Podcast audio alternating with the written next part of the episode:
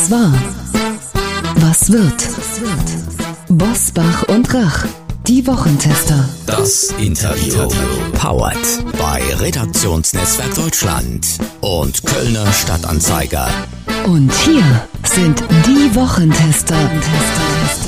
Wolfgang Bosbach und Christian Rach. Hallo und herzlich willkommen, Christian Rach hier aus Hamburg. Hallo auch von Wolfgang Bosbach aus Bergisch Gladbach. Sie hören eine Interviewfolge der Wochentester mit Philosoph Richard David Brecht und dem Sozialpsychologen Harald Welzer. Die Debatte über die Macht- und Manipulationskompetenz der Medien und ihre persönlichen Tops und Flops in 2022 jetzt in dieser Folge. Bosbach und Rach, die Wochentester. Deutschlands Politik Personality Podcast können Sie auf vielen Wegen hören. Im Internet unter diewochentester.de und überall, wo es Podcasts gibt. Über Smart Speaker wie Alexa. Sagen Sie dazu einfach Alexa, spiele die aktuelle Folge des Podcasts Bosbach und Rach, die Wochentester. Das funktioniert auch mit der Radio-App TuneIn und über Apple Podcasts, Spotify, Amazon Music, Podimo, Audio Now und viele andere Podcast-Apps. Im Auto können Sie uns darüber auch mit Apple CarPlay und Android Auto hören. Und selbstverständlich hören Sie die Wochentester auch über die Nachrichten-App des RND. Kostenlos erhältlich in jedem App Store. Bosbach und Rach, die Wochentester. Jeden Freitag ab 7 Uhr. Wir freuen uns auf Sie. Heute zu Gast bei den Wochentestern Richard, David Precht und Harald Welzer.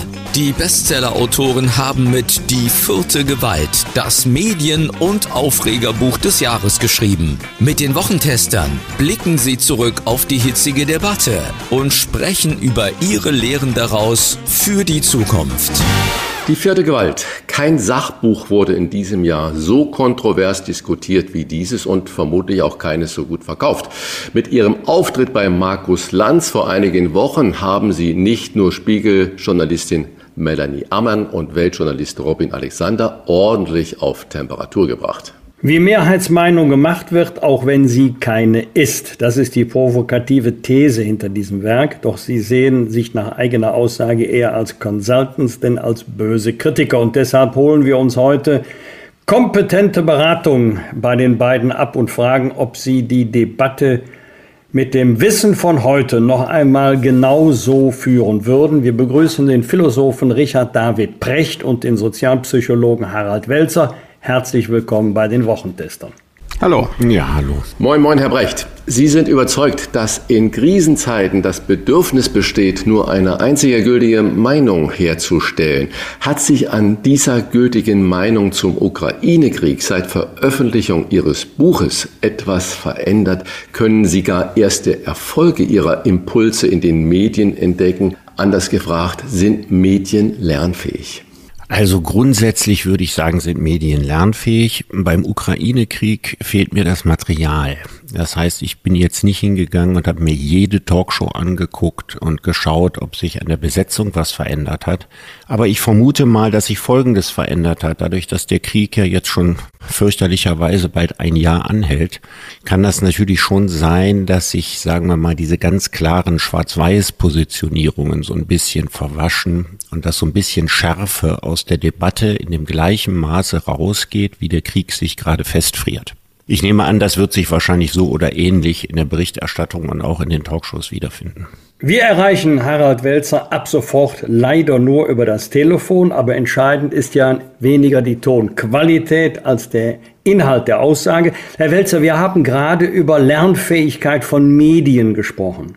Wenn Sie auf die Debatte der letzten Monate zurückschauen, gibt es auch etwas, was Sie gelernt haben oder was Sie vielleicht heute anders sehen als zu dem Zeitpunkt, als Sie das Buch äh, fertiggestellt haben? Naja, ich weiß nicht, ob das Lernen ist. Ich hätte nicht gedacht, dass die Erstreaktion aus dem Medienbetrieb so einhellig und so unsouverän ausfallen würde. Das hat sich ja jetzt in der Zwischenzeit verändert, ungefähr seit der Buchmesse, wo es ja eine Reihe von öffentlichen Veranstaltungen auch gab und danach sind auch eine Reihe von Besprechungen erschienen, die das Buch, sagen wir mal, zumindest von der Aussage her zur Kenntnis genommen haben. Aber die erste Reaktion war ja im Grunde genommen so, wie wir es in der Einleitung auch geschrieben hatten. Es könne passieren, dass man im Grunde genommen diese Kritik von vornherein ablehnt und das Mittel dafür ist dann zu sagen, das sind irgendwelche seltsamen Leute, die kennen entweder den Betrieb nicht, leiden unter zu wenig Beachtung aus ihrer Sicht oder sonst was. Das heißt, externe Motive unterstellt, um sich mit dem Inhalt des Buches überhaupt nicht auseinanderzusetzen.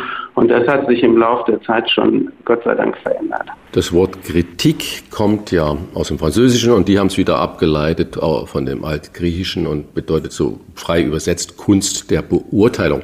Herr Brecht, auf der Lit Cologne war eine Ihrer Erkenntnisse, dass Journalisten nicht besonders trainiert sind, mit Kritik umzugehen also mit der Beurteilung ihrer eigenen Arbeit umzugehen. Wie sieht das Ihr Journalistenfreund Markus Lanz, mit dem Sie ja sich wöchentlich auch in einem Podcast austauschen?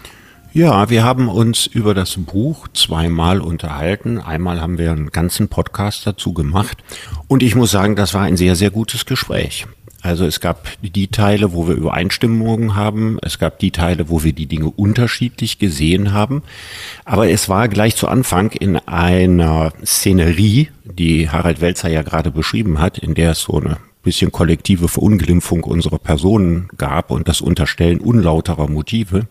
In dieser Szenerie war das die Möglichkeit, wirklich sachlich darüber zu diskutieren.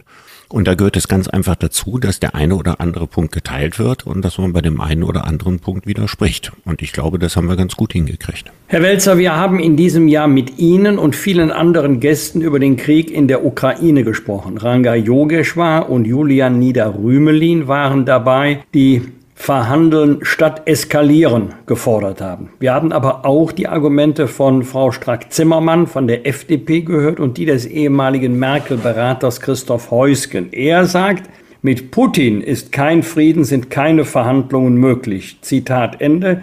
Was würden Sie heute in der Sache raten, wenn Sie jetzt der Sicherheitsberater der Ampelkoalition wären? Also erstmal wäre ich ganz sicher nicht der Sicherheitsberater der Ampelkoalition, weil ich zu wenig davon verstehe. Ähm, da gibt es sicherlich kompetentere und informiertere Menschen.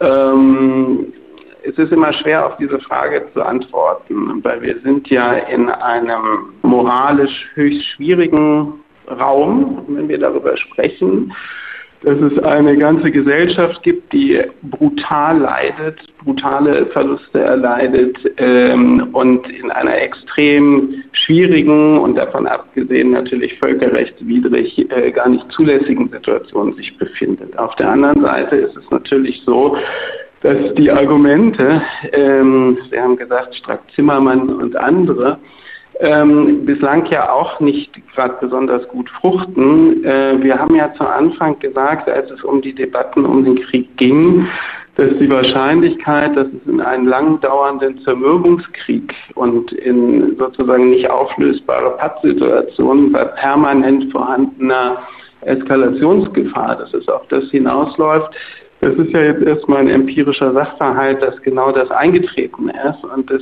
die Ratlosigkeit äh, doch allenthalben sehr groß ist, wie die Sache weitergehen soll. Also insofern müssten vielleicht auch die Befürworter ihrer Position ähm, doch auch mal sagen, was sie denn jetzt eigentlich von der gegenwärtigen Situation halten.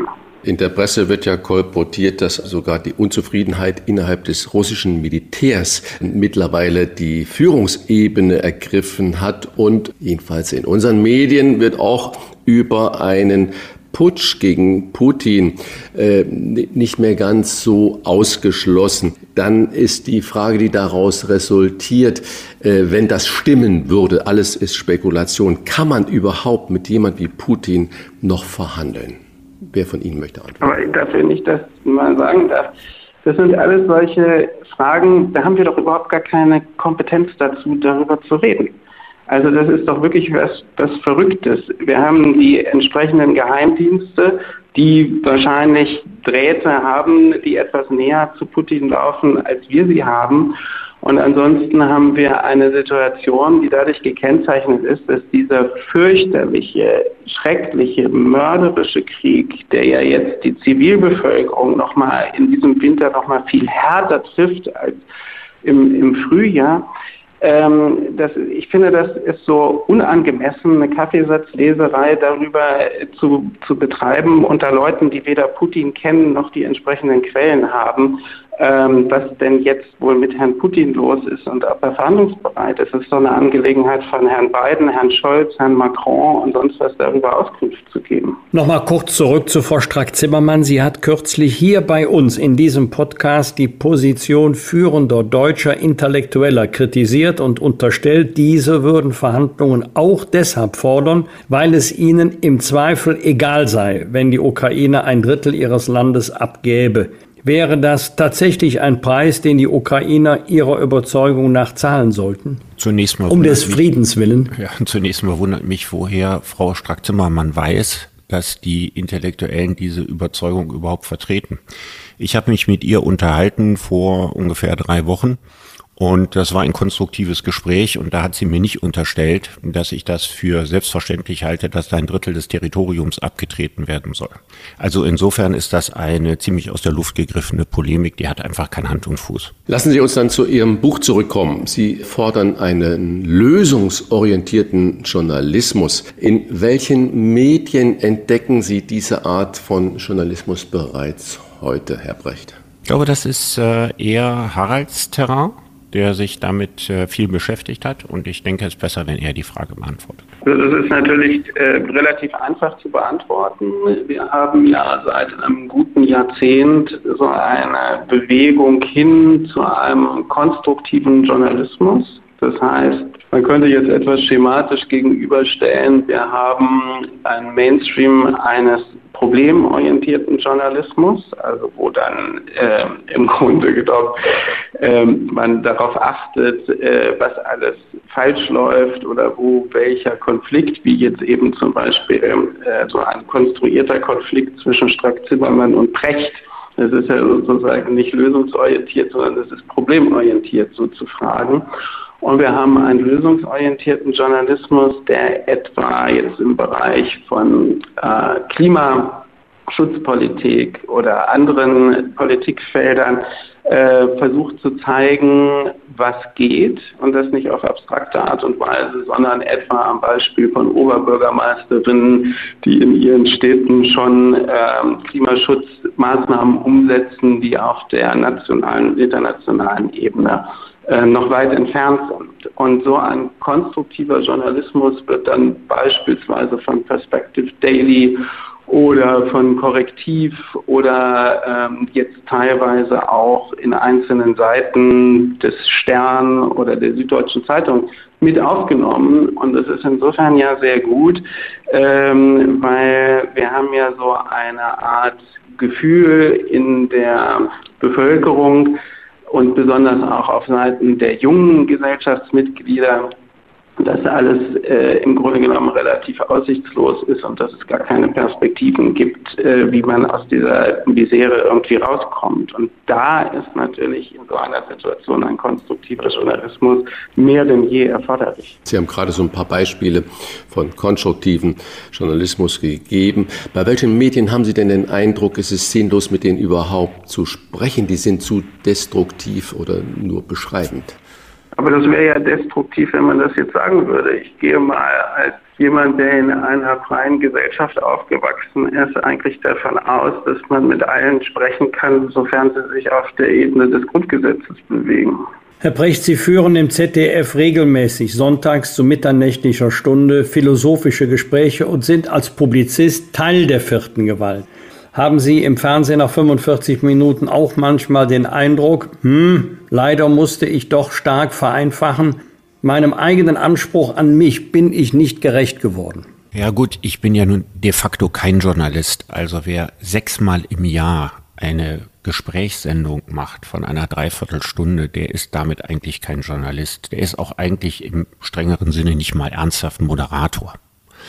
Sondern es findet ein Gesprächsaustausch statt, in dem, und das ist der Vorteil unserer Sendung, man meistens die Chance hat, ein Thema ausgiebig zu vertiefen. Und ich denke, dass das in den meisten Fällen auch ganz gut glückt, sodass ich also relativ selten das Gefühl habe nachher, dass da nicht vielleicht nicht genug bei rumgekommen ist oder dass Dinge einseitig dargestellt wurden oder simplifiziert, sondern es ist ja gerade der Sinn eines solchen Formates, dass man eben nicht simplifiziert und dass man möglichst viele Perspektiven auf ein Thema wirft. Wie waren denn die Reaktionen der anderen Medien? Werden Sie noch angefragt, eingeladen oder haben Sie seit dem Erscheinen Ihres Buches das Gefühl, na, jetzt werde ich doch eher von den von mir kritisierten Medien mit spitzen Fingern angefasst? Also da würde ich mal einen großen Unterschied machen äh, zwischen dem öffentlich-rechtlichen Rundfunk, den wir ja als Institution sehr stark begrüßen, und äh, den überregionalen Printmedien. Was meine Person anbelangt, bin ich von den überregionalen Printmedien seit dem Bekanntwerden meiner Person vor 15 Jahren überwiegend mit spitzen Fingern angefasst worden. Da ändert sich eigentlich überhaupt nichts.